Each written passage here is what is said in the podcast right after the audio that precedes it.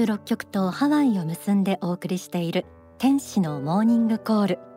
9月18日福岡県福岡市にある幸福の科学福岡昇進館で公開録音を行いました。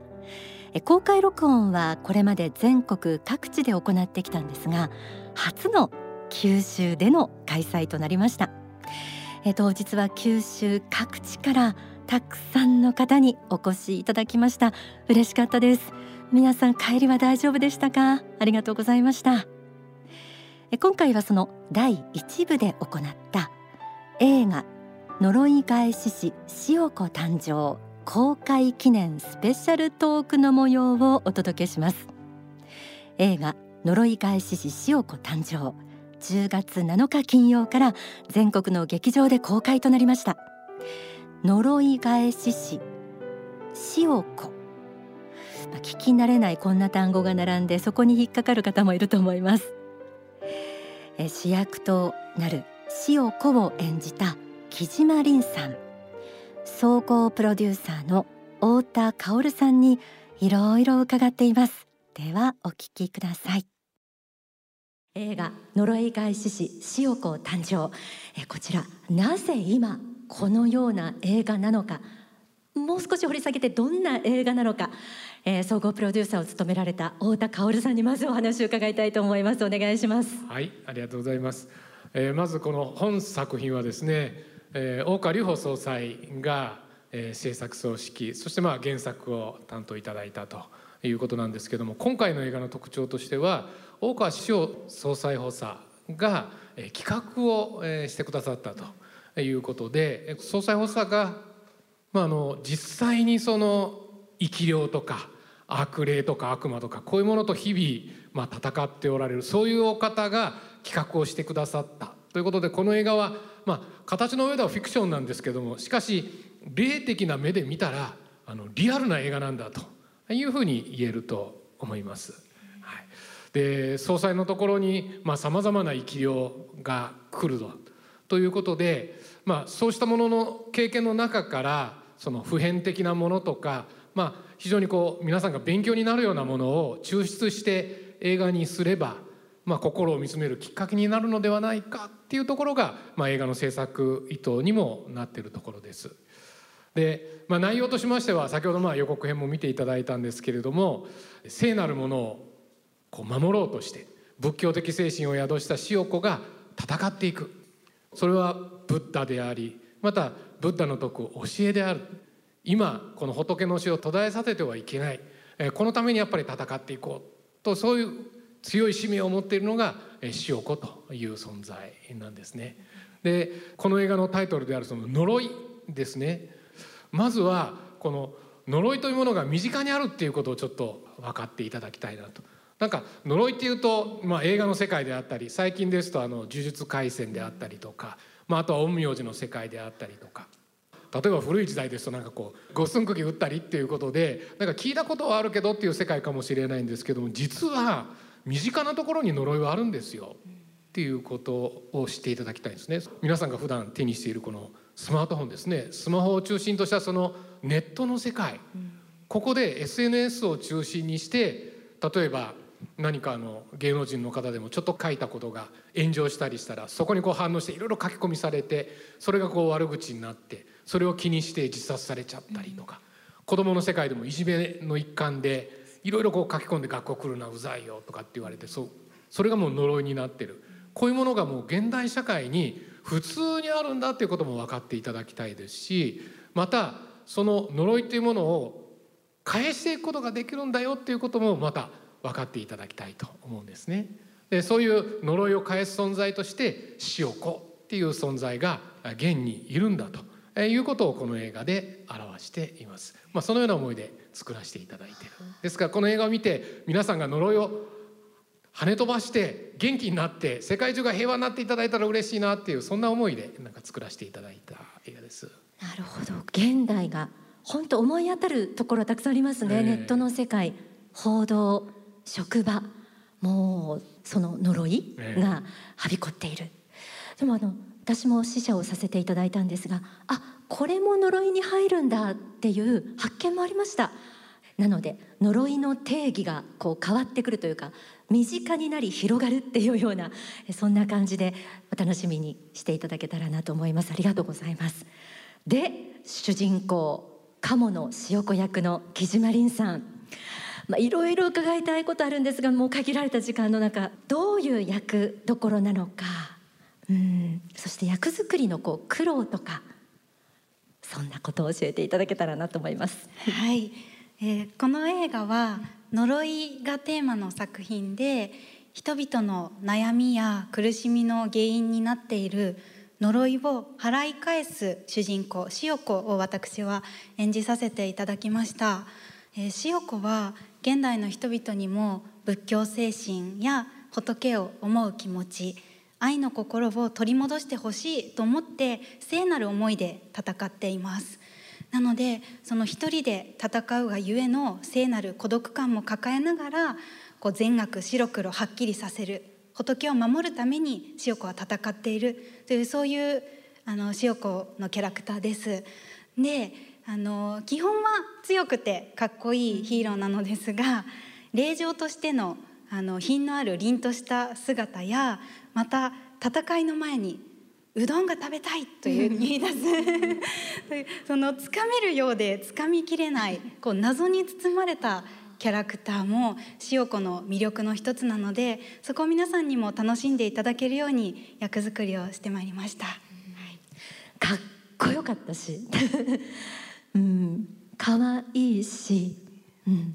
強いしあと祈りのシーンはとっても印象的ですね。多くを語るわけじゃないのに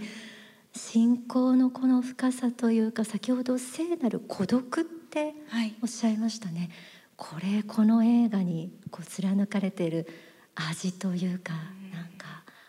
それこそ、はい、今白倉さんがおっしゃっていただいた仏と対話するシーンは、自分の中でも一番大切にしたシーンの中の一つで、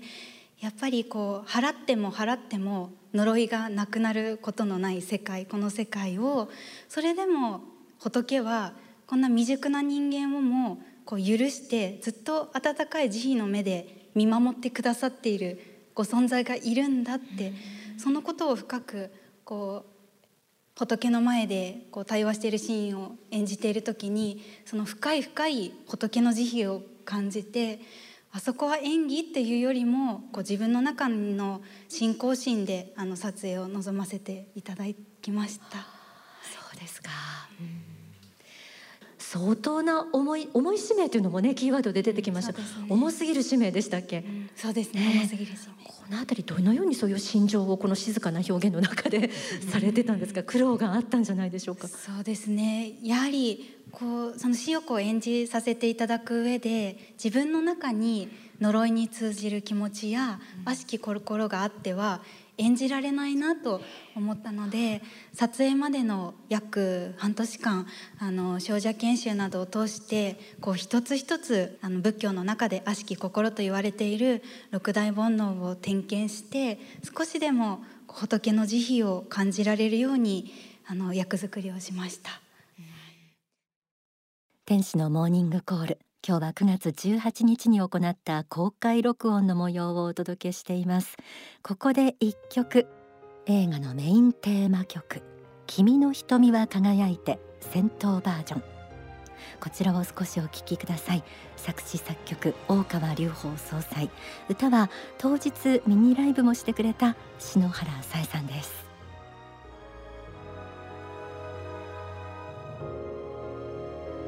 3月3日は君の第二の人生の始まり。君は主と共に人生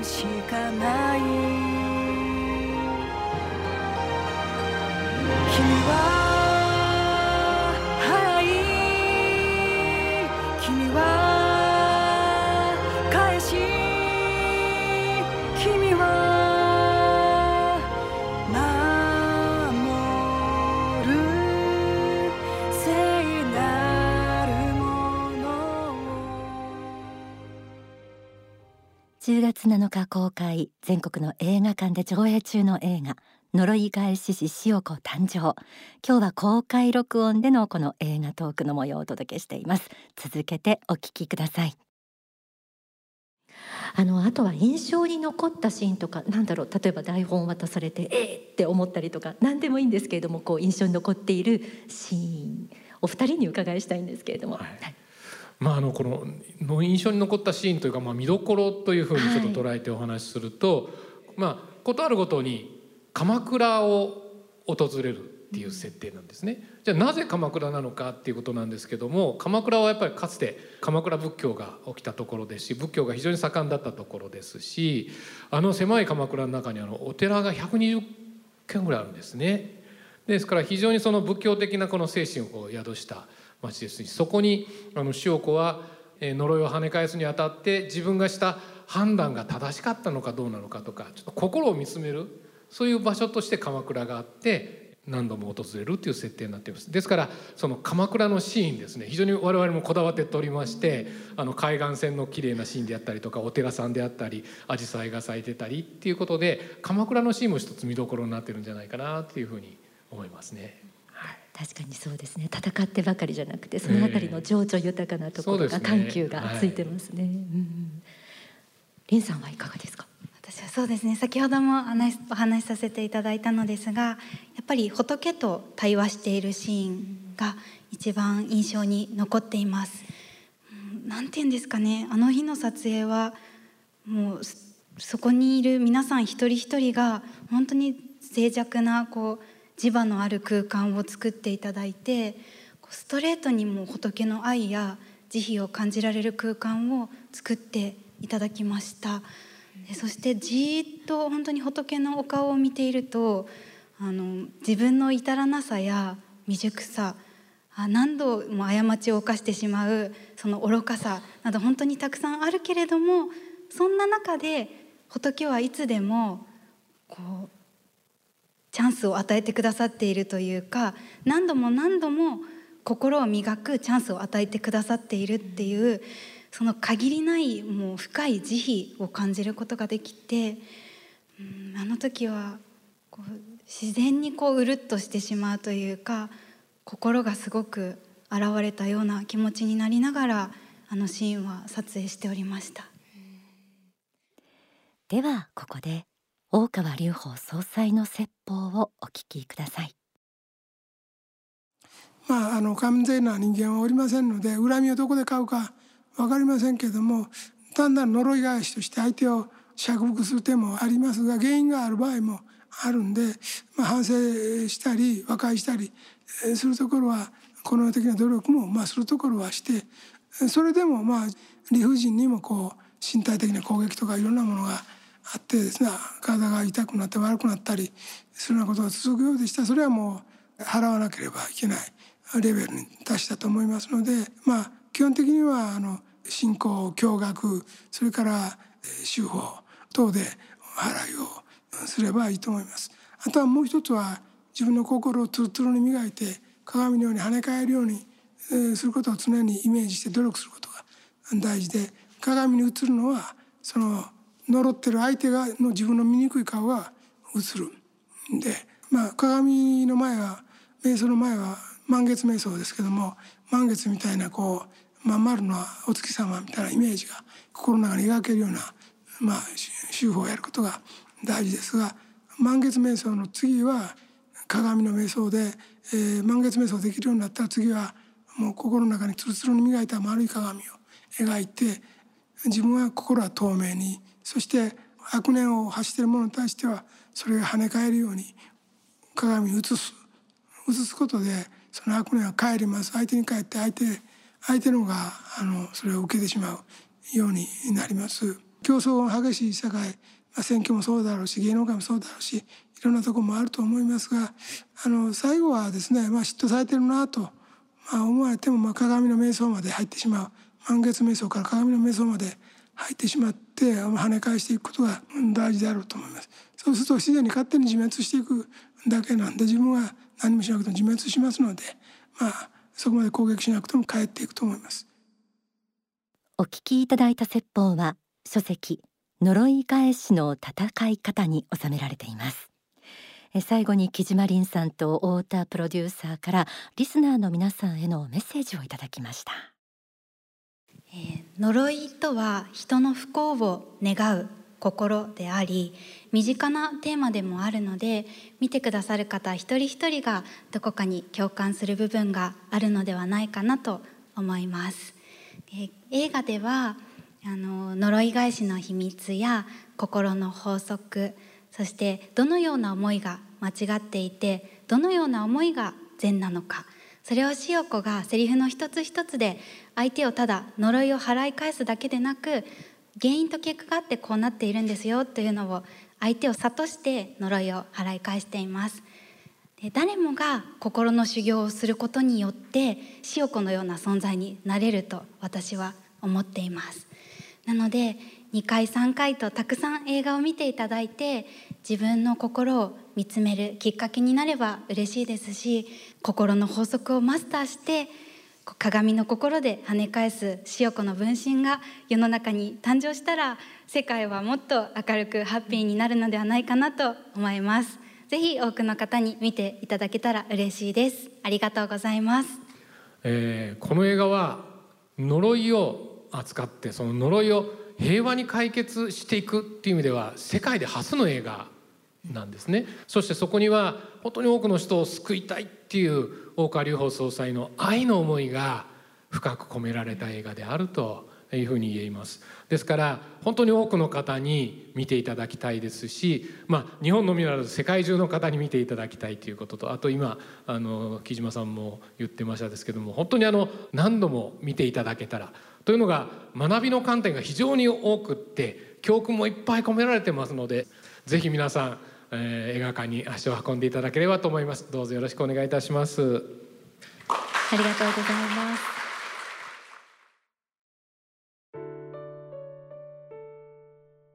今日は福岡昇進館で行った公開録音第1部の模様をお届けしました、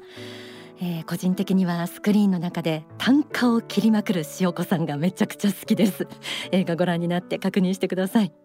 映画呪い返し師塩子誕生。全国の映画館で上映されています。詳しい情報はインターネットで呪い返しし塩子誕生と検索いただき映画公式サイトをご確認ください。公式ガイドブックも出ています。こちらもおすすめです。